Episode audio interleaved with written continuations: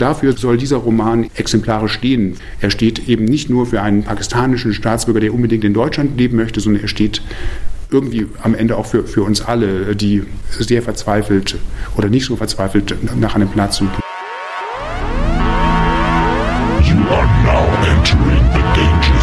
Literatur kann ihre Intelligenz fördern und ist gefährlich für ihre Fantasie.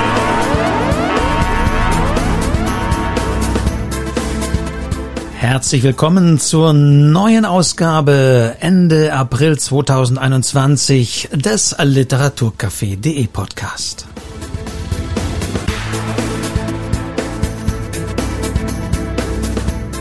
Am Mikrofon Wolfgang Tischer und in dieser Ausgabe gibt es wieder ein Gespräch mit einem Autor zu hören. Ein sehr interessantes Gespräch über ein sehr gutes Buch.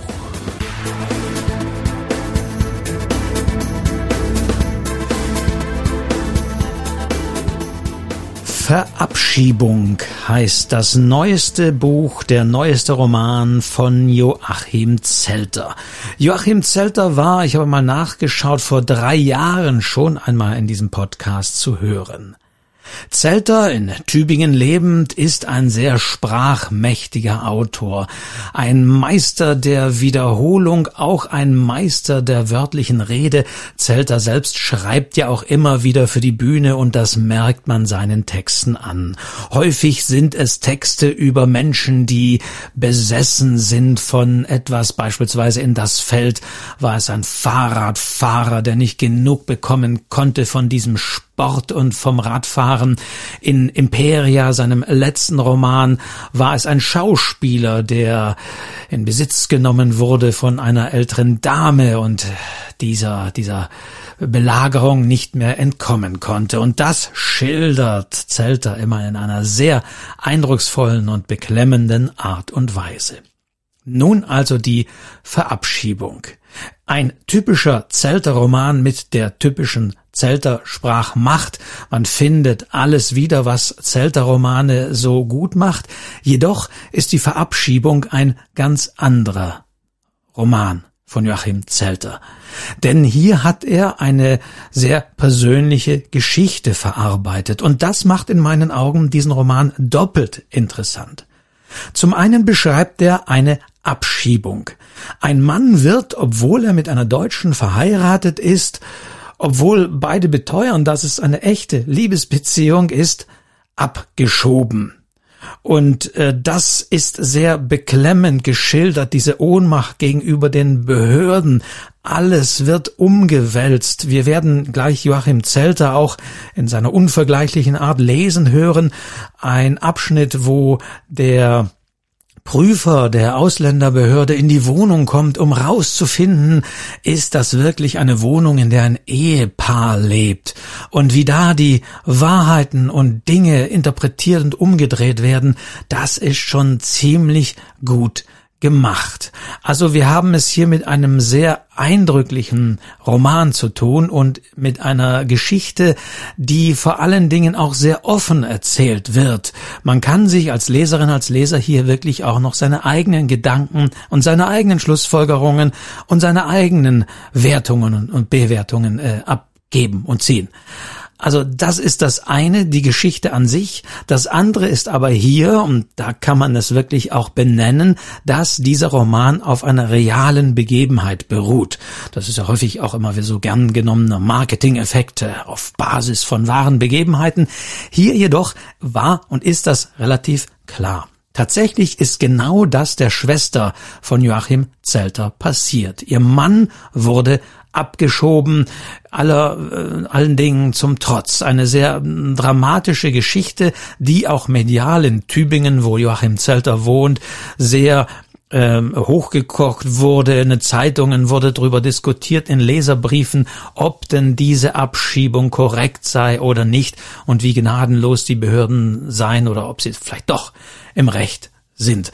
Das war der reale Fall, den Joachim Zelter jetzt zu Literatur gemacht hat. Und das finde ich grundsätzlich sehr spannend, denn immer wieder taucht ja diese Frage auf, wie viel Realität steckt in Romanen und es gibt ja Theoretiker, die sagen, in jedem Roman steckt natürlich immer die Erfahrung der Autorin des Autors, aber es ist ja auch eine häufig gestellte Frage bei Lesungen, ist das jetzt etwas, was Sie selbst erlebt haben? Wir haben ja auch immer wieder äh, bei manchen das Problem, dass sie nicht unterscheiden können zwischen dem Erzähler oder der Erzählerin eines Romans und der Autorin und des Autors, was ja durchaus ein Unterschied ist. Auch bei Kritikern, siehe literarisches Quartett zumindest, ähm, war das eine Zeit lang so, gelang das nicht immer und der Autor wurde mit dem Erzähler gleichgesetzt.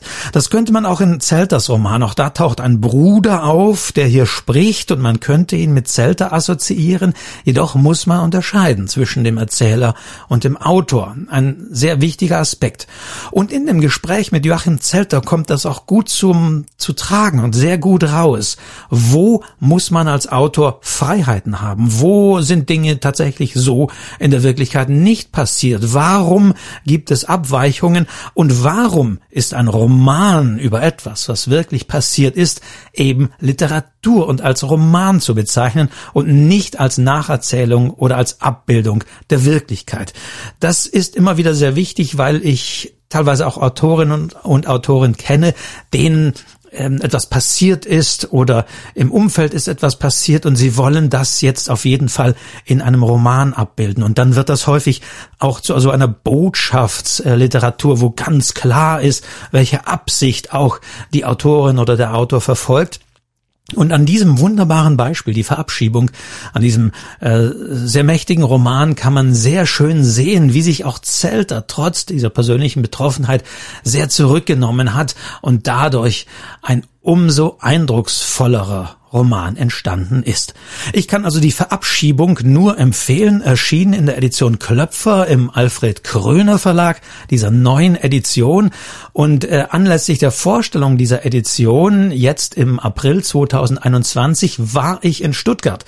Denn tatsächlich fand das mit Menschen live auf einer Bühne statt, allerdings natürlich ohne Publikum. Die Veranstaltung wurde gestreamt im oder aus dem Hospitalhof in Stuttgart. Man kann sich das auch noch anschauen auf literaturcafé.de. Verlinke ich die gesamte Veranstaltung gerne. Es waren also drei AutorInnen dieser ersten Edition mit dabei und die beiden Verleger und eben auch Joachim Zelter und ich hatte das Glück und äh, das Vergnügen im Vorfeld mit ihm ausführlich über die Verabschiebung, über die Arbeit an diesem Roman und über die realen Hintergründe zu sprechen. Und wir hören die erwähnte Passage auch vorgetragen vom Autor selbst und wer Joachim Zelter und sein Lesen kennt, der weiß, das macht er einfach gut. Er ist eben auch Bühnenautor, er schreibt eben auch für die Bühne und darauf ist auch all sein, sein, sein Schreiben äh, ausgelegt. Jetzt also viel Spaß bei dem Gespräch mit Joachim Zelter, das ich mit ihm im April 2021 geführt habe. Wie immer äh, finden Sie Infos auf literaturcafé.de. Dort gibt's die sogenannten Shownotes. Also viel Spaß bei diesem Gespräch. Mit Joachim Zelter sitze ich jetzt tatsächlich persönlich zusammen im Hospitalhof, beide getestet, wie das so ist. Es findet tatsächlich heute zumindest in Seiten Moderation und Lesung ein echter Abend statt, aber gestreamt ohne Publikum.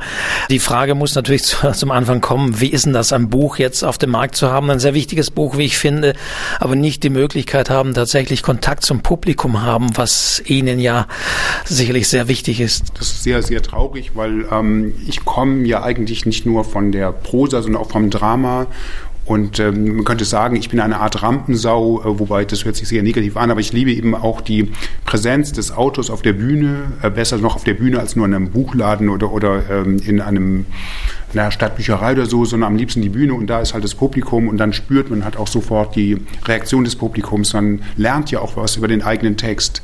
Äh, wenn ich dann einfach spüre, hoppla, sie lachen an dieser Stelle, die überhaupt nicht ähm, besonders lustig ist, aber dann spüre ich durch diese Reaktion, dass das Publikum was in der Situation oder in diesem Satz erkennt, was ich vielleicht selber gar nicht äh, erkannt habe und gesehen habe. Also ich lerne auch sehr viel durch äh, die, das sinnlich präsente Publikum, was eben auch sinnlich präsent reagiert darauf, äh, im Sinne von Lachen oder Schweigen.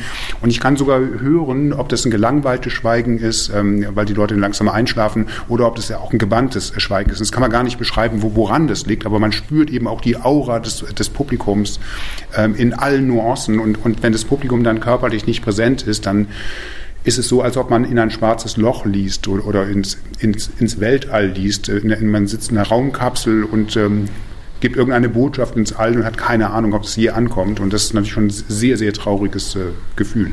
Umgekehrt kann ich aber sagen, wenn man einmal Joachim Zelter lesend erlebt hat, hat man tatsächlich immer ihre Stimme im Kopf. Selbst bei Verabschiebung ging es mir so. Also es ist doch dieser unverkennbare Zelter-Sound, den man sogar beim Lesen hört. Also das kann ich sozusagen positiv zurückgeben. Es prägt sich tatsächlich ein bei, beim, als Zuhörer.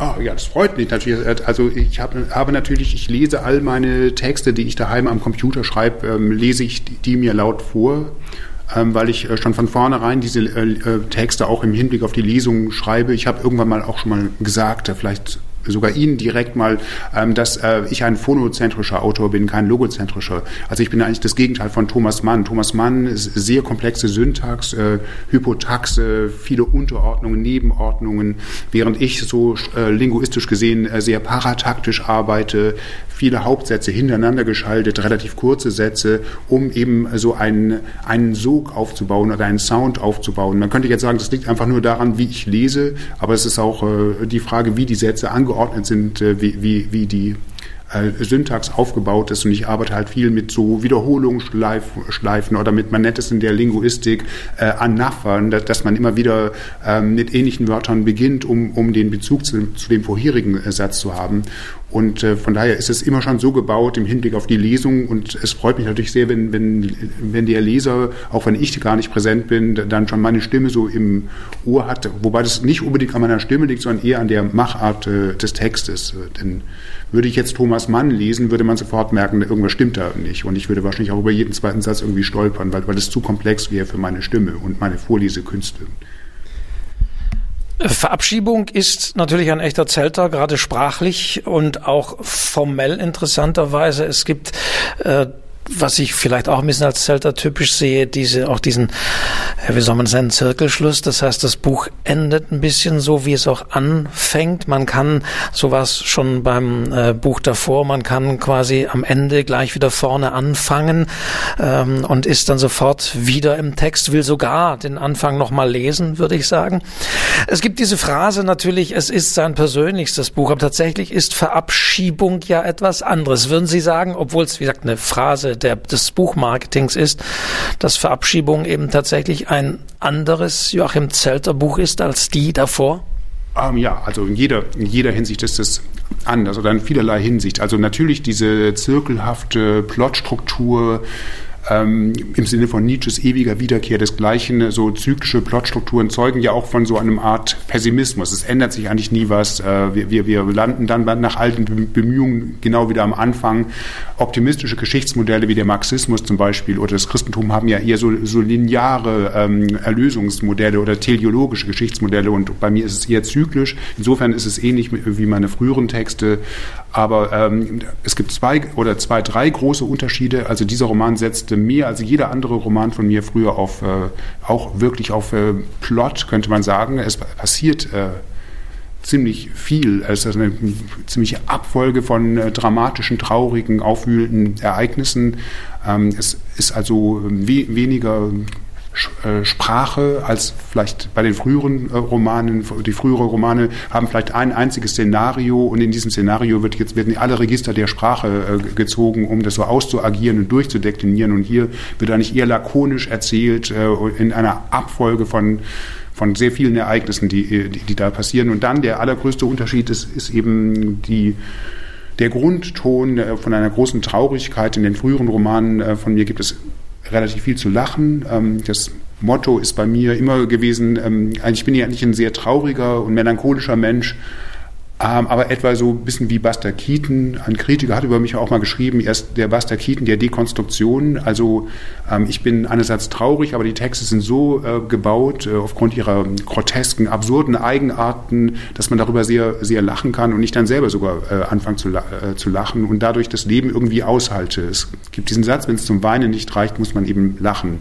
Und das ist so die Macher der früheren Texte und hier ist es dann schon sehr gibt es eigentlich nicht mehr viel zu lachen, ähm, nur noch an ganz wenigen äh, Stellen und es ist eigentlich sehr traurig und, ähm, und das habe ich natürlich auch beim Schreiben ähm, schon gespürt und gemerkt und wusste aber auch, da gibt es gar keine Alternative, weil es eben, ja, wie Sie gesagt haben, auch ein sehr, äh, sehr, sehr persönliches äh, Buch ist und ähm, ähm, was ich auch sehr, sehr schnell geschrieben habe.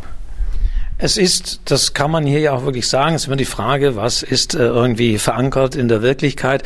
Aber äh, das war ja auch im Vorfeld klar, es ist auf Basis einer, einer tatsächlichen Geschichte ihrer Schwester, äh, deren Mann eben abgeschoben wurde. Diese Verabschiedung, äh, wie diese Verabschiedung, Verabschiedung hier äh, ein bisschen im Titel vermengt ist, fand also tatsächlich statt. Das heißt, in dem Fall gab es vielleicht konkreter noch als bei allen anderen Texten, tatsächlich diese ja, diesen Moment würde ich mal sagen, auch der Machtlosigkeit. Also das erzählt ja die Geschichte, dass ähm, tatsächlich dieser Mann ab, dann auch abgeschoben wird. Das kann man auch sagen. Das ist kein, kein Spoiler in dem Sinne.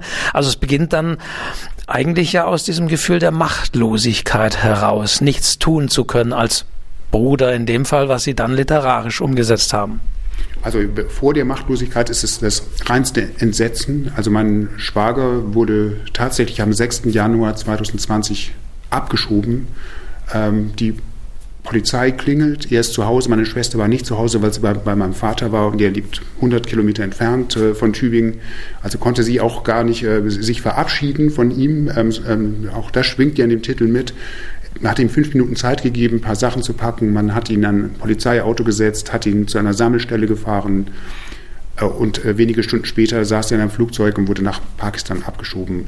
Und ich habe das so, äh, so mitbekommen, dass mein Telefon ist immer nachts abgestellt, damit ich schlafen kann und gehe nachts auf die Toilette und dann leuchtet so das Display meines Telefons, dass da eine Nachricht auf den Anrufbeantworter hinterlassen wurde so exakt etwa so um 11 Uhr und ich höre das dann ab und dann war das mein Vater, der sehr betagt ist und, und der hat mir dann auf Band gesprochen, es ist eine ziemliche Katastrophe passiert, äh, der Bieler wurde gerade ab, abgeschoben und äh, also mein Schwager wurde abge, abgeschoben und im Hintergrund äh, hörte ich quasi die Weinkonvulsion meiner Schwester und ich habe das zuerst auch gar nicht äh, richtig verstanden, was mein Vater gesagt und was da überhaupt passiert ist. Ich dachte erst, äh, da hat tatsächlich eine Vergewaltigung stattgefunden oder ein Verbrechen oder ist ein Schrank umgekippt oder, oder es gab ein Erdbeben.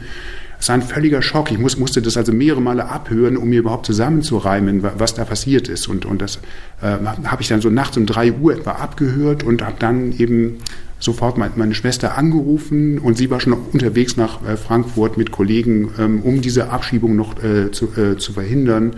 Und sie konnten, sie konnten es nicht verhindern. Ich beschreibe das in dem Roman ja sehr detailliert, wie so eine Abschieb Abschiebung, ähm, ja, wie die sich vollzieht und wie, wie die gemacht wird und wie, wie sie funktioniert in, in dem ganzen Schrecken. Und bevor dann ein Gefühl der Ohnmacht ist, ist erstmal ein totales Gefühl des totalen Entsetzens und, und völligen Erschreckens und ähm, und dann, ja, stimmt, es kommt so ein Gefühl der Machtlosigkeit, dass man ja eigentlich gar nichts machen kann. Und es gab dann in den Tagen danach natürlich äh, einige Demonstrationen in Tübingen, wo sehr viele Leute ähm, das natürlich mitbekommen haben, was da passiert ist und sind auf die Straße gegangen und haben dagegen demonstriert. Und das hat dann auch sehr geholfen, diese, diese Öffentlichkeit, die, die da war. Es gibt sicher auch viele Abschiebungen, wo es dann gar keine Öffentlichkeit gibt und, und wo, wo es dann auch gar keine Chance mehr für eine Rückkehr gibt, weil weil, weil da keine öffentliche Unterstützung ist und, und die war äh, in dem Fall gegeben. Aber es gab natürlich zugleich auch immer die Gegendiskurse, wie die Stadt Tübingen sich dazu verhalten hat. Äh, und, und die Stadt Tübingen hat es dann äh, so präsentiert, ja, wir haben den beiden ja mehrere Male die Hand gereicht, aber die Hand wurde ja nicht genommen. und, äh, und die Hand gereicht, fand ich einfach so ein, ein groteskes Bild. Äh, meine Schwester hat jahrelang dieses Asylverfahren erlebt, über fünf, sechs Jahre. Und sie hatte alles erlebt, nur nicht, dass die Ausländerbehörde meiner Schwester jemals irgendwie die Hand, Hand gereicht hat. Vielleicht in, in einem juristischen Sinne, aber das war dann so verklausuliert, dass ein normaler Mensch das sowieso nicht versteht. Aber in dem menschlichen Sinne wurde da nie die Hand gereicht. Und ich fand es dann auch sehr, sehr empörend, so äh, mit diesem Bild an die Öffentlichkeit zu gehen. Und dann war mir klar, das Einzige, was ich als Autor tun kann, ist eben darüber äh, zu schreiben irgendwie, ähm, bevor es zu spät ist. Das ist ein Satz von Thomas Bernhard. Ich muss darüber schreiben, schreibt er am Ende von Holzwellen, bevor es zu spät ist. Und mit diesem Gefühl habe ich mich dann sehr, sehr schnell hingesetzt und habe erst mal diese, allein diese, diesen Vorgang der Abschiebung beschrieben, auch so für mich, für mich selbst. Und, und dann habe ich so andere Szenen ähm, äh, geschrieben und habe dann ähm, ja, immer mehr geschrieben, mehr und mehr, um mir auch klar zu machen, was da überhaupt passiert ist. Und je länger ich geschrieben habe, umso mehr habe ich auch wirklich gespürt, äh, wo, wo meine Schwester überhaupt durchgegangen ist. Wenn man das nur aus der Ferne erlebt, äh, dann kann man sagen, ja, das ist sehr anstrengend und schwer und schwierig, äh, aber man erlebt es ja nur indirekt mit. Aber wenn du dich dann in diese Figur hineinversetzt und sie tatsächlich literarisch denken lässt und fühlen lässt und erleben lässt, dann merkt man einfach, was das ähm, äh, ein jahrelanger Kraftakt ist und was das eben ähm, so eine Asylpolitik eben nicht nur mit ähm, mit Migranten aus dem Ausland macht, sondern was es ja auch mit, mit uns selbst macht, dass wir, indem wir andere ausschließen und selber immer mehr einschließen in ein Paragraphengefängnis, in, in, in juristische Selbstschussanlagen ähm, und, und, und äh, uns da auch selber einen enormen menschlichen, psychischen, seelischen Schaden zufügen. Deswegen wird auch in diesem Roman an einer Stelle der Hamlet zitiert, ähm, ähm, Denmark is a prison. Und Hamlet meint damit, äh, ja, wir, wir, leben quasi in einem, in einem Gefängnis, was wir uns selber geschaffen haben. Und äh, auch das versucht dieser Roman zu zeigen. Was war jetzt aber diese Grundmotivation? Sie haben es zwar gerade geschrieben, warum Sie jetzt zum Schreiben dieses Textes gekommen sind. Ähm, man hat ja vielleicht den Eindruck, man will dann ein eher politisches Pamphlet schreiben, man will es denen zeigen, man will das ähm, irgendwie öffentlich machen. Tatsächlich ist es ja aber ein sehr literarischer Text geblieben. Und es gibt ja auch äh, so eine Art Vorwort, wo das auch betont wird.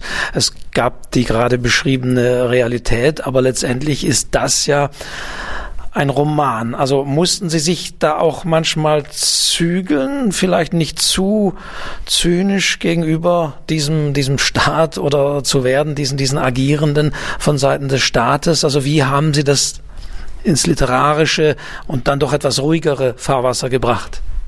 Also ich muss zugeben, dass ich schon Jahre vorher immer ähm, gedacht habe, darüber muss man ja eigentlich äh, schreiben. Aber ich habe es einfach nicht gemacht, weil ich, weil ich ja andere Dinge hatte und aber habe immer innerlich schon daran gedacht, darüber äh, zu schreiben über so einen Vorgang. Und erst mit der äh, Abschiebung, ähm, da, dann war, war dieses äußere Ereignis gegeben, wo ich, wo ich dachte, okay, jetzt muss ich das einfach tun. Also ich habe äh, innerlich immer dran, äh, dran gearbeitet und der äh, was mir sehr wichtig war, dass es eben kein äh, Pamphlet ist, dass, dass es keine Propagandaschrift ist, sondern dass, dass es sehr lakonisch erzählt, sehr, sehr, ruhig.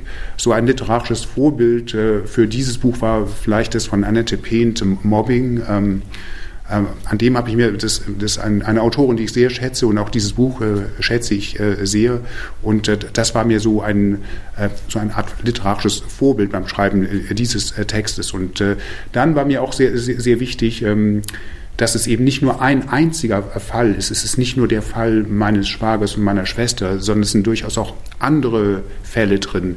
Ähm, in dem Roman äh, beschreibe ich ja auch immer, wie die Protagonistin von einem Herrn des Ausländeramtes namens Zöllner befragt wird, ob das eine echte Ehe ist oder nicht eine, eine Scheinehe. Und diese Stasi-hafte Verhörsituation, ähm, das hat, hat bei meiner Schwester überhaupt nie, nie stattgefunden. Aber ich weiß das eben von anderen ähm, ja, von Freunden sogar, die, die sowas erlebt haben. Und, und ähm, von daher ist ähm, dieser Roman eine Synthese aus verschiedenen äh, äh Geschehnissen, aber auch eine Synthese aus verschiedenen D Diskursen, die in dieser Gesellschaft äh, geführt äh, wurden. Also es war mir auch immer, immer wichtig, verschiedene Seiten äh, zu zeigen. Also nicht nur die, die, die Seite der totalen Betroffenheit, ähm, hier ist also eine deutsche Frau und sie hat einen, einen Mann und der ist zehn Jahre jünger als sie und es ist eine glückliche Liebesbeziehung. Sie werden von dem deutschen Staat auseinandergerissen.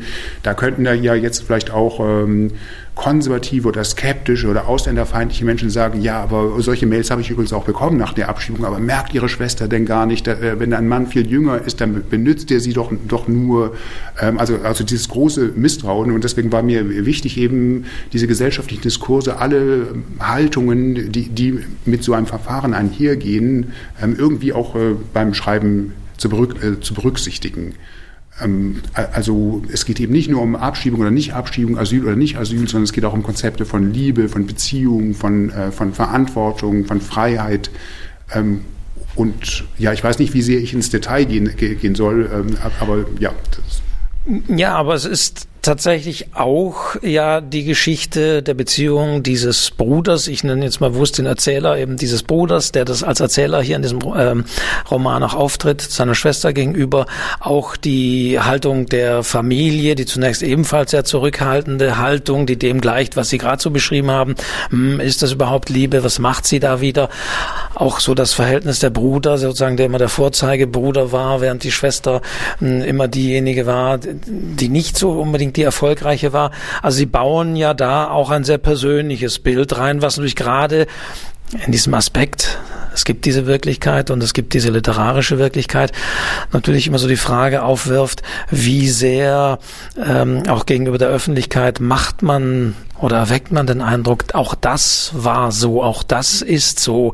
Haben Sie damit Ihre Schwester auch diskutieren müssen während des Schreibens, was Sie davon, von dieser Familiengeschichte reinbringen und wie Sie es reinbringen in diesen Roman?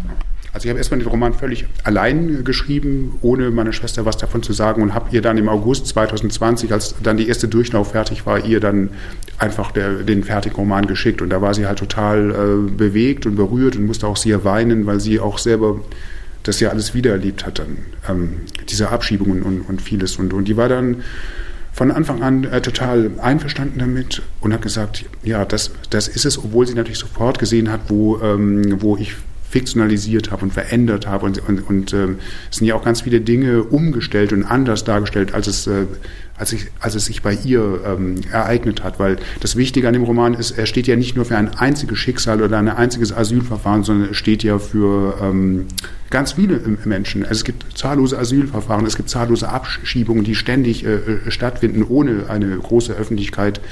Das heißt, es geht hier um viel mehr als nur um meine Schwester und meinen Schwager, sondern es geht um ja, es geht nicht nur um Menschen aus dem Ausland, die hier in Deutschland leben wollen, sondern es geht ja eigentlich um alle Menschen, die irgendeinen Platz suchen. Denn wir alle, ob wir nur einen deutschen Pass haben oder nicht, oder eine Aufenthaltsgenehmigung haben oder nicht, suchen ja in irgendeiner Form nach einem Platz, sei, sei es nun ein Platz im Sinne einer Staatsbürgerschaft oder ein sozialer Platz oder ein beruflicher Platz oder ein ähm, Beziehungsplatz und, äh, und sehr häufig wird, wird den Menschen eben dieser Platz verwehrt. Also auch wenn ich äh, arbeitslos bin und suche händeringend nach einer Stelle, wird mir eben dieser berufliche Platz kategorisch äh, verwehrt. Und das ist immer so auch ein großes Thema in all meinen Büchern äh, gewesen. Ja, die, die, die deplatzierten Menschen, die keinen Platz haben, die, äh, äh die entwurzelt sind äh, und sich neu finden müssen. Und, und dafür soll, dies, äh, soll, dieser Roman eben exemplarisch stehen. Für, er steht eben nicht nur für einen pakistanischen Staatsbürger, der unbedingt in Deutschland leben möchte, sondern er steht irgendwie am Ende auch für, für uns alle, die sehr verzweifelt oder nicht so verzweifelt nach einem Platz suchen. Also ich kenne genug Autoren, die wollen unbedingt bei Surkamp sein oder unbedingt bei, bei Hansa. Und das wäre für, für, für sie wäre Hansa quasi dasselbe wie für meinen Schwager, wenn der endlich hier in diesem Land leben kann, weil für ihn ist das eben auch das ähm, schönste Land. Das ist jetzt kein Klischee und auch keine Übertreibung. Er hat bei seiner Flucht ganz viele Länder kennengelernt und, und er findet alles im Allen betrachtet Deutschland wirklich das freundlichste und beste und schönste Land auf, auf Erden. Obwohl Deutschland ihn ja nicht immer nur gut behandelt hat, sondern auch teilweise ganz schlecht. Aber, aber trotzdem ist für ihn dieses Land ein ganz äh, besonderes Land. Er möchte in diesem Land leben. Das ist eine Art der, der Utopie. Man könnte ja auch sagen, das ist ja eine totale Aufwert. Wer hätte gedacht, nach 1945, dass Deutschland mal so beliebt sein könnte, dass man unbedingt in diesem Land leben will. Und zwar nicht nur wegen des Geldes oder wegen des Wohlstandes, sondern weil er das Gefühl hat, hier sind die Menschen irgendwie sehr, sehr nett und zuvorkommend und, ähm, und es ist ein schönes Land und er liebt die deutsche Sprache. Es ist ja auch eine große Aufwertung der deutschen Kultur und ähm, selbst äh, konservative, rechtsradikale Leute müssten ja sagen, ja, aber das ist ja, ist ja eigentlich eine tolle Sache, wenn Deutschland so, so beliebt ist und das ist ein Aspekt des Romans, aber der andere, andere Aspekt ist eben, ja, äh, dass ich sehr viel auch von mir selber hinein ähm, projiziert habe. Also die, da kommt ein Bruder vor, aber ich bin eigentlich nicht unbedingt dieser Bruder, sondern ich bin eigentlich vielmehr die, die Schwester. Also ich habe ja auch sehr viel äh, von mir selber in die Schwester hinein projiziert. Ähm, also in Wahrheit ist meine Schwester keine, ähm, hat sie kein Germanistikstudium und in Wahrheit äh, arbeitet sie auch in keiner Stadtbücherei. Das habe ich völlig erfunden, weil es mir sehr, sehr wichtig ist, dass sie eine Akademikerin ist, weil, ähm, weil sie auch ein bestimmtes Akadem diese Figur braucht ein bestimmtes akademisches Know-how und eine bestimmte Bildung, die ganz wichtig ist in der Konfrontation mit, mit dem Herrn Zöllner, weil es geht ja nicht nur um die Frage Ehe oder Scheinehe, es geht ja auch um die Frage, ähm, ja, was lesen Sie eigentlich für Bücher? Der schnüffelt ja überall herum und, und, und, und äh, er merkt, sie liest da Bücher, die sich kritisch über die Ehe äußern, fragt ja, wie passt denn das zusammen? Sie lesen hier Sätze von Oscar Wilde, Divorces are made in heaven, ähm, Ehe, äh, Scheidungen werden im Himmel geschmiedet ähm, oder den idealen e Ehemann, den gibt es gar nicht, er bleibt ledig. Also lauter solche Sätze findet er in ihrer Wohnung und, und fragt sie ja, wie passt das zusammen? Und das heißt, es wird eben nicht nur verhandelt, ähm, ist es eine Ehe oder eine Scheinehe, sondern es wird quasi ähm, auch äh, dieser geisteswissenschaftliche, akademische Hintergrund von dieser Frau verhandelt und ihre Kindheit und ihr ganzes Wesen wird verhandelt. Insofern ist dieses Buch ein bisschen ähnlich wie auch Schule der Arbeitslosen, wo es mehr nur, als nur um Arbeitslosigkeit geht, sondern es geht eigentlich am Ende um die ganze Integrität eines Lebens. Ein, hier ist ein Leben, nämlich Julia Kaiser heißt sie, mit ganz vielen verschiedenen äh, Schichten und das wird jetzt äh, im Sinne eines kafkaesken Prozesses quasi total in Frage, in Frage äh, äh, gestellt. Und in, deswegen ist in dieser Figur von der Julia eben nicht nur viel von meiner Schwester drin, sondern auch sehr, sehr viel von mir selbst. Mhm. Aber gleichzeitig muss ich auch sagen, ist selbst in dieser Antifigur oder Negativfigur eines Herr Zöllner auch, auch da ist wieder viel von mir, von mir drin. Ähm, es ist äh, interessant, dass ich zum Beispiel bei Lesungen ähm, ihn sogar viel leichter lesen kann als, ähm, als Julia oder, oder die Opfer seiner Machenschaften, weil irgendwas ist, muss auch äh, von mir selber auch in dieser Figur drin sein. Also Literatur bedeutet immer auch ein Pro Projektionsprozess, dass man verschiedene Figuren hat und äh, man projiziert ganz viel von sich selbst hinein in diese Figuren beim, beim Schreiben und das habe ich auch hier so gemacht. Was, bevor ich jetzt weitere Fragen stelle, mich tatsächlich zur Bitte führt, mal einen Ausschnitt aus diesem Teil zu lesen. Also Herr Zöllner, wir können ja damit anfangen, wo er sich gleich selber vorstellt. Dann brauchen wir so gar nicht viel erzählen, warum er da plötzlich in der Wohnung dieser beiden steht. Ja, Frau Kaiser, ich will offen mit Ihnen sein. Ich bin von der Stadt, Ausländeramt, Sonderermittlungsdienst. Hier ist mein Ausweis. Es handelt sich um eine Wohnungsbegehung. Wir dürfen das, ja, wir müssen es sogar. Und er fügte hinzu, dass er sich schon beim ersten Umschauen ein wenig über diese Wohnung wundere, wie in einer solch beengten Wohnung zwei Menschen überhaupt zusammenleben können. Er erkundigte sich nach der Quadratmeterzahl. Julia wusste es nicht. Herr Zöllner. Ja, aber das sollten Sie doch eigentlich. 30, 29 oder 28 Quadratmeter oder noch weniger? Ja, er wundere sich, wie zwei Menschen hier überhaupt ernsthaft wohnen können. Damit begann die Wohnungsbegehung. Er versicherte ihr, dass er dazu berechtigt sei, wollte sich mit dieser Begehung einen ersten Überblick verschaffen und Eindruck. Zunächst, zunächst erkundigte er sich nach dem Kleiderschrank. Äh, sind das hier die Kleider Ihres Mannes? Ja. Faison. nein, Faisan. Faisan oder Faison? Nein, Faisan. Faisan Muhammad Amir. Geboren am, am 23.04.1987 in, in, in Karachi. Und, und wo ist das? Ja, das ist im Süden von Pakistan, die ehemalige Hauptstadt. Und jetzt wohnt er also hier. Ja. Oder, oder wohnt er auch noch woanders? Nein, er wohnt hier. Und das hier sind seine Kleider. Ja. Er blickte durch den geöffneten Schrank. Sind das nicht ein bisschen wenig Kleider für einen erwachsenen Mann? Julia öffnete die andere Tür. Sind das Kleider genug? Er ging weiter ins Bad, betrachtete die Ablage über dem Waschbecken, Deo-Rolle, Haarshampoo und ein Duschgel. Zahnbürste? Hier, Zahnputzbecher? Das hat er gar nicht. Und warum nicht? Ja, was soll er denn mit einem Zahnputzbecher? Putzt er sich denn nicht die Zähne? Dazu braucht man ja keinen Zahnputzbecher. Ja, vielleicht ja doch. Zahnseide? Das hat er nicht. Rasiersachen? Hier. Und andere persönliche Sachen. Er meinte Bücher, Dokumente und sonstige Dinge, die ein Mensch bei sich hat. Er wollte alles genau wissen und sehen. Zum Beispiel, ja, zum Beispiel Schuhe. Sind das hier seine Schuhe? Ja. Er inspizierte sie. Äh, welche Schuhgröße hat er denn eigentlich? Das, das weiß ich doch nicht. Das sollte man doch wissen. So, so um die 42. Er nahm Kleidungsstücke in den Blick, beäugte, inspizierte, notierte und stellte immer weitere Fragen.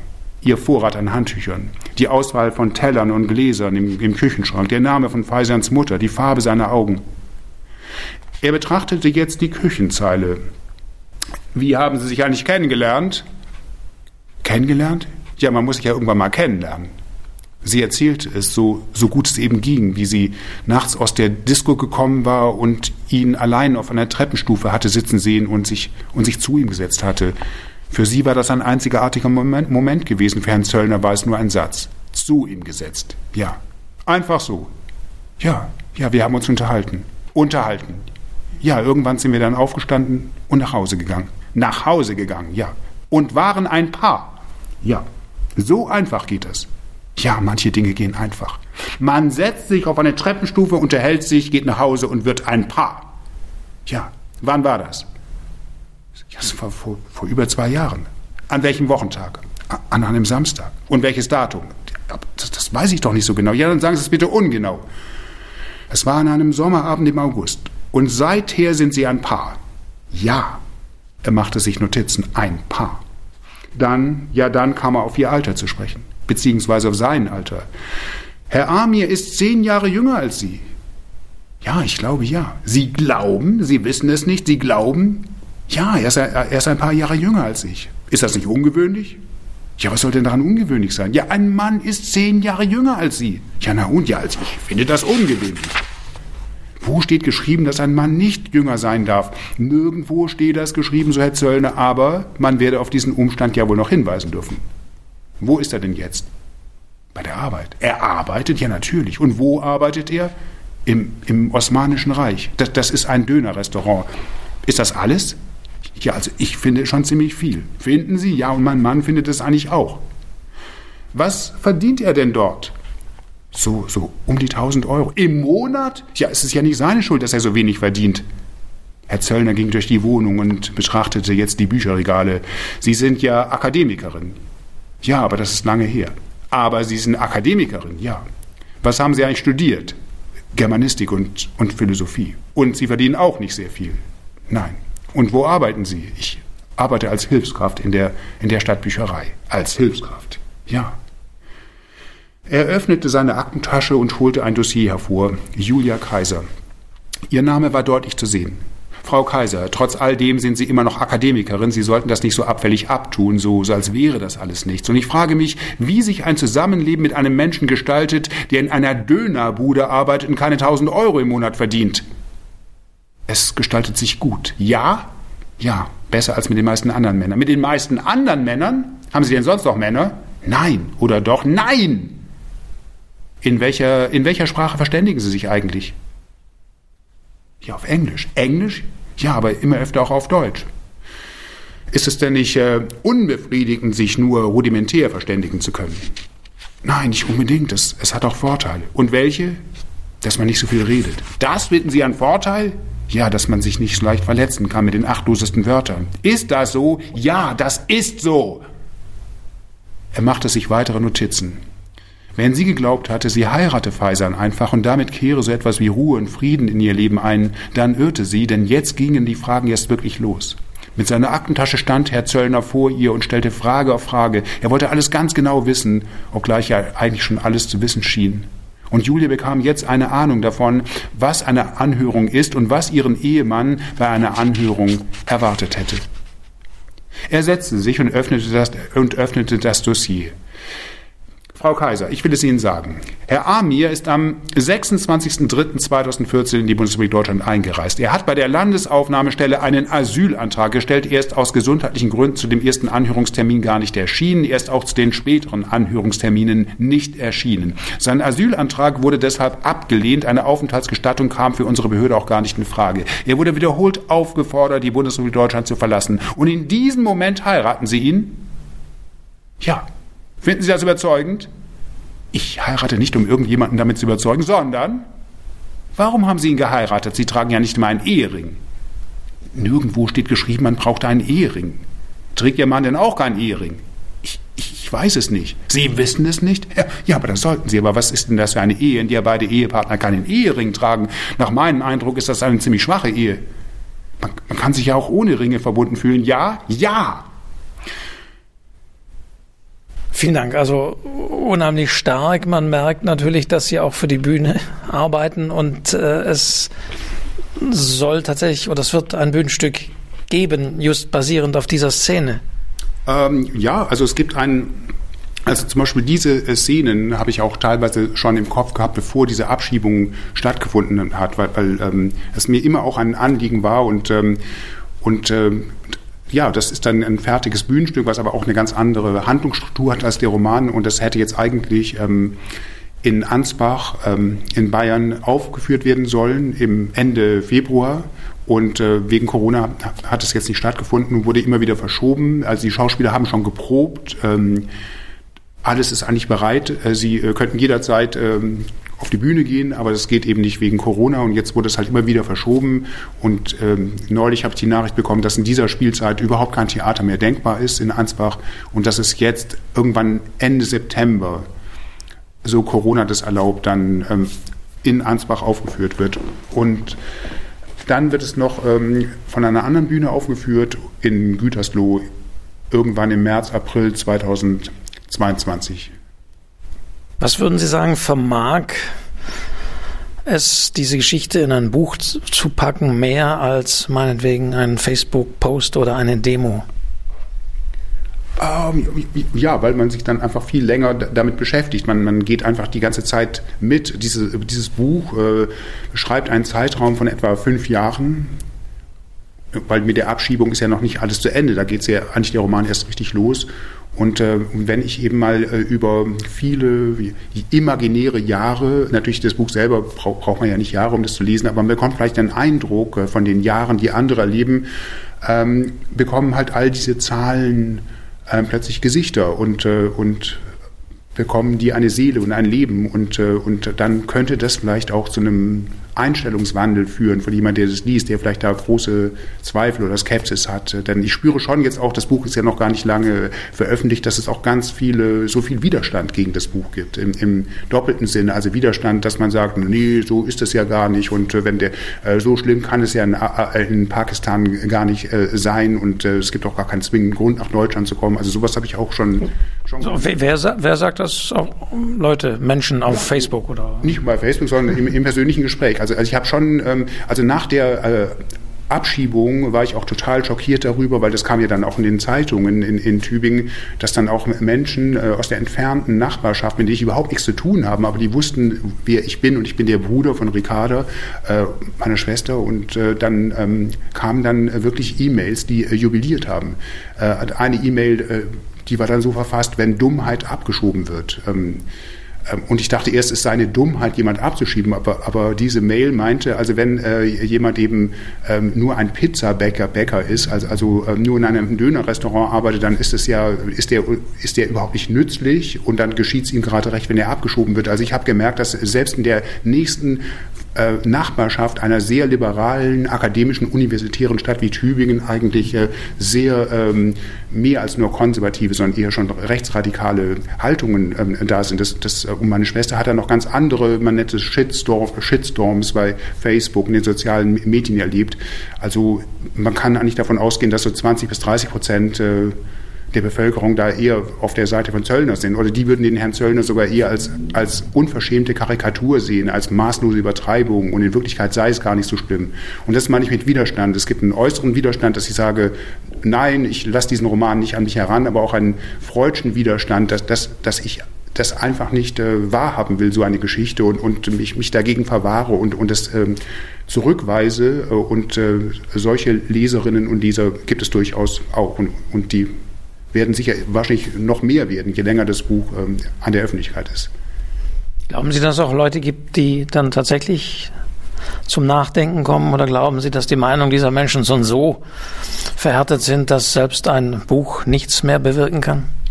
Ich versuche ja, weil es ist ja eben kein Pamphlet und keine äh, eindimensionale Beschimpfung jetzt des Staates, sondern ich versuche so Diskurse äh, zu zeigen und, und zu Diskursen gehören halt verschiedene Gesprächspartner und verschiedene Welthaltungen und Menschenbilder, die da quasi in Position gebracht werden. Also man, man sagt über Bernard Shaw ein Diskursdramatiker und dieser Roman ist eigentlich auch ein Diskursroman und es werden immer wieder Fragen aufgeworfen. Also in dem Roman gibt es dann diese Passage, wo ähm, ein Bankbeamter merkt, dass der Kontostand von Julia Kaiser also katastrophal ist, weil sie ja die ganze Zeit Rechtsanwälte bezahlen müssen, weil dieses Verfahren ja Unsummen von, von Geld äh, kostet und, und er ruft sie dann an, ja, werden sie denn eigentlich erpresst oder, oder wer, wer, wer plündert eigentlich ihr Konto? Sie sind ja völlig überzogen.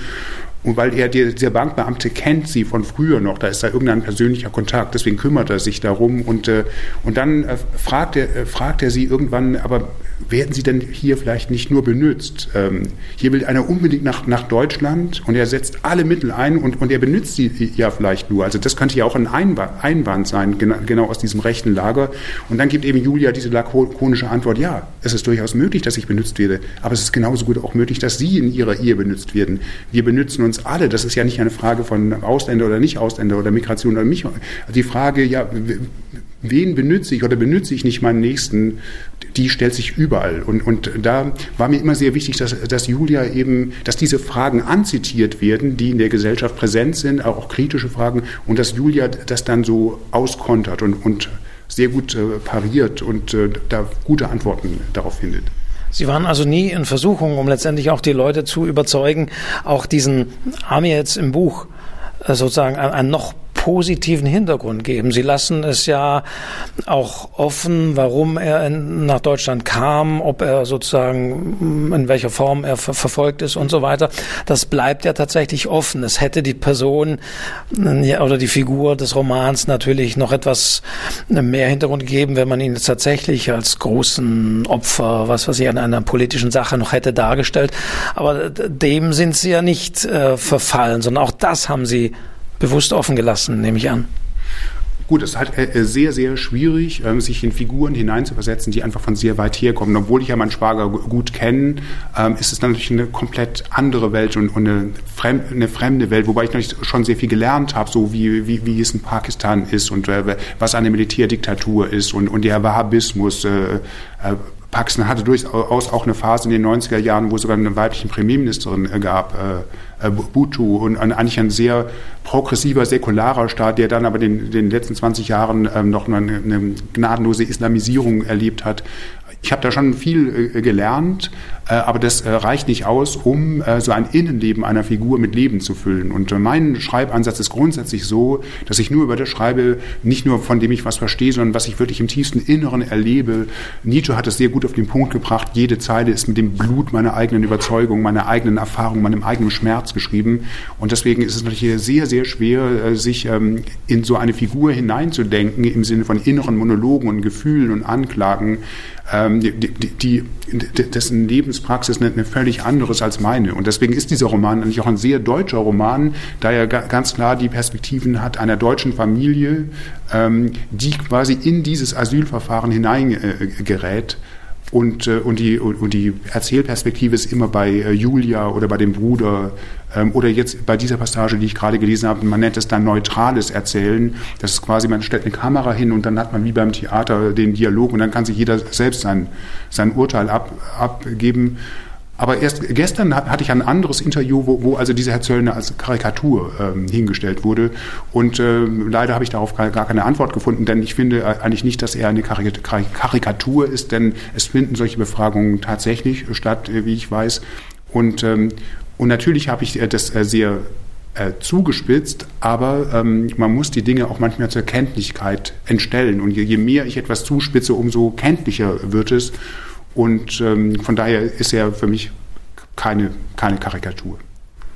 Wird dieses Buch Ihre Themen äh, noch weiter verändern? Sie haben es ja schon gesagt, es gab die Schule der, der Arbeitslosen, es gab den Ministerpräsidenten, der in gewisser Weise auch ein politisches Buch war. Wird äh, Sie das auch verändern, um zu sagen, es, es ist noch interessanter, besser tatsächlich auch thematisch hier noch, noch andere Dinge anzugehen, als rein sich auf zwei Figuren zu konzentrieren, wie es bei, vielleicht bei Concordia der Fall war, bei dem Buch davor?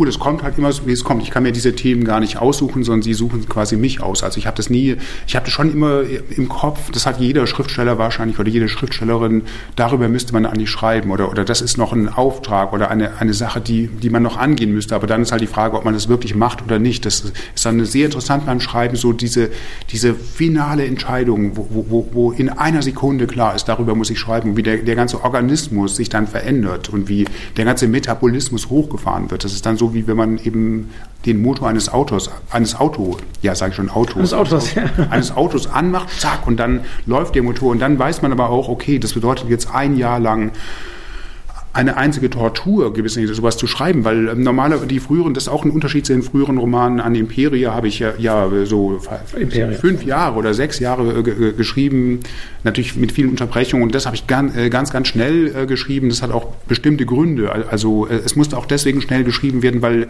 weil ich wollte ja auch irgendwas tun und es ist ähm, ähm, mittlerweile ist mein Schwager ja wieder, wieder zurück in, in, in Deutschland durch bestimmte Umstände. Man könnte sagen, in der Realität gab es ein, ein Happy End, aber als ich das geschrieben habe, war das nicht klar. Ähm, und äh, es war mir einfach wichtig, irgendwas zu tun und ein Romanautor kann halt nichts anderes tun als Romane schreiben. Ich bin nicht in der Lage, eben ähm, ja mit juristischen Mitteln meiner Schwester da zu helfen. Da waren übrigens auch die Juristen kaum in der Lage. Also meine Schwester hatte irgendwann ähm, vier Anwälte ähm, und die haben alle äh, quasi irgendwann auch aufgegeben, gemerkt, das ist extrem schwierig. Und ich habe halt das gemacht, was man tun kann, nämlich einen Roman zu schreiben. Aber es ist jetzt nicht so, dass ich sage, ja, jetzt schreibe ich genauso äh, so weiter, sondern das, das nächste wird dann wieder ganz, äh, wieder ganz anders sein, weil, ähm, wie ich gerade gesagt habe, halt die Themen suchen eher mich aus und nicht ich die Themen. Jetzt haben Sie schon kurz aufgelöst und gesagt, im, im realen Leben gab es ja und gibt es ja ein gewisses Happy End. Ich weiß jetzt die, die Datei nicht, aber Sie haben ja gerade gesagt, dass Ihr Schwager wieder in Deutschland ist. Das hat jetzt aber nichts mit dem Buch zu tun oder hat auch das nee. Buch die Geschichte was dazu äh, bewirkt? Nee, also das wäre eine Überschätzung der Literatur. Also was äh, meinem Schwager sehr geholfen hat, ist, dass es eben nach der Abschiebung in Tübingen äh, sofort ähm, eine riesen Empörung der Öffentlichkeit gab und es gab äh, Demos, wo Tausende von Leuten da waren. Dann haben, haben sich halt auch äh, Politiker sehr engagiert. Also äh, es gibt ja so eine Politikverdrossenheit, die sagen, äh, die Parteien sind ja alles dasselbe, die machen keinen Unterschied. Aber in diesem Fall hat man sofort gemerkt, dass Parteien einen Unterschied machen. Und ähm, es war ja nicht die CDU oder die FDP oder es waren auch nicht die Grünen, die da geholfen haben, sondern es, es war eben der Bundestagsabgeordnete ähm, Martin Ro äh, Rosemann aus, äh, für die SPD in Wahlkreis Tübingen, der sich sehr engagiert hat, der auch äh, juristisch sehr gut argumentiert hat, dass eben diese Abschiebung auch illegal ist. Weil man darf ja nicht vergessen, ich meine, Ehe steht unter dem besonderen staatlichen Schutz, ist ein, ein Grundrecht, ein Grundgesetz in, in den ersten 20 Artikeln des, unseres Grundgesetzes. Und dennoch spielt es dann keine Rolle bei so einer Abschiebung, weil so eine Abschiebung ist ja nicht nur eine Verletzung von Rechten des, des Ausländers, sondern es ist ja auch eine Verletzung der, der, der Rechte ähm, meiner Schwester, die quasi ähm, über ein Jahr von ihrem Mann getrennt ist. Normalerweise entscheiden ja Paare selber, ob sie sich trennen oder nicht. Aber hier hat ja ein Staat quasi die Trennung vollzogen. Und, ähm, und dennoch war das sehr, äh, sehr schwierig, eben da Hilfe zu bekommen. Also die Anwälte haben es dann irgendwann, hatten ja auch enorme Probleme, dann die richtige die richtige Strategie zu entwickeln, weil in, in, der Wirklichkeit ist es dann eben so, er wird abgeschoben und dann geht alles wieder von, von vorne los. Dann braucht er erstmal einen Termin bei der deutschen Botschaft, er bekommt eine Referenznummer. Das da, da, dauert dann, äh, kann dann bis zu 20 Monaten dauern. Und wenn er dann diesen Termin hat, dann beantragt er ein Visum und äh, und das kann dann nochmal 20 Monate dauern. Also kann so eine Trennung am Ende 40 Monate dauern. Und äh, das wurde eben abgekürzt durch die Hilfe von äh, dem SPD-Bundestagsabgeordneten, der eben auch gute Kontakte hatte in, hat in Berlin zu äh, dem Bundesaußenminister. Und deswegen hat eben mein Schwager dann schon wesentlich früher einen Termin bei der deutschen Botschaft bekommen und, und dann wurde ihm das Visum erteilt und vor etwa drei Wochen ähm, ja, kam er dann wieder, wieder zurück nach, nach Deutschland. Wobei jetzt das Verfahren ähm, deswegen noch nicht beendet ist, sondern ähm, er hat eben jetzt ein Visum und das muss jetzt wieder umgewandelt werden in eine Aufenthaltsgestattung und die Bürokratie geht, geht, geht immer weiter. Ähm, das, ja, aber es gab dann eben dieses glückliche Ende, dass mein Schwager jetzt wieder zurück ist und dieser Roman ist natürlich ja, ich will ja nicht so vorwegnehmen, also das ist natürlich jetzt kein gutes Ende, sondern ein ganz anderes Ende. Aber Literatur hat immer die Aufgabe, eigentlich das schlimmstmögliche Ende zu ähm, gestalten um eben eine Veränderung der Gesellschaft zu bewirken. Joachim Zelter, vielen Dank fürs Auskunft geben auf der Schnittstelle, sage ich mal, zwischen realem Leben und Literatur. Vielen Dank. Ja, danke für das schöne Gespräch. Es hat mir sehr gefallen, das Gespräch. Joachim Zelter sprach über seinen Roman Die Verabschiebung, erschienen in der Edition Klöpfer im Alfred Kröner Verlag Stuttgart und in jeder Buchhandlung erhältlich. Wie immer gilt, wenn Ihnen diese Folge gefallen hat, dann freue ich mich über Rückmeldungen an redaktion.literaturcafé.de. Ich freue mich sehr über Bewertungen auf den Portalen, also wo immer und worüber Sie immer diesen Podcast hören. Spotify, Apple iTunes, Google Podcasts, Deezer und was es da alles gibt. Bewerten Sie diesen Podcast und abonnieren Sie diesen Podcast. Dann bekommen Sie automatisch die neueste Folge zugestellt und auf literaturcafé.de finden Sie, wie gesagt, die Show Notes mit weiteren Infos. Mein Name ist Wolfgang Tischer. Ich sage vielen Dank fürs Zuhören und bis zur nächsten Folge des Literaturcafé.de Podcast.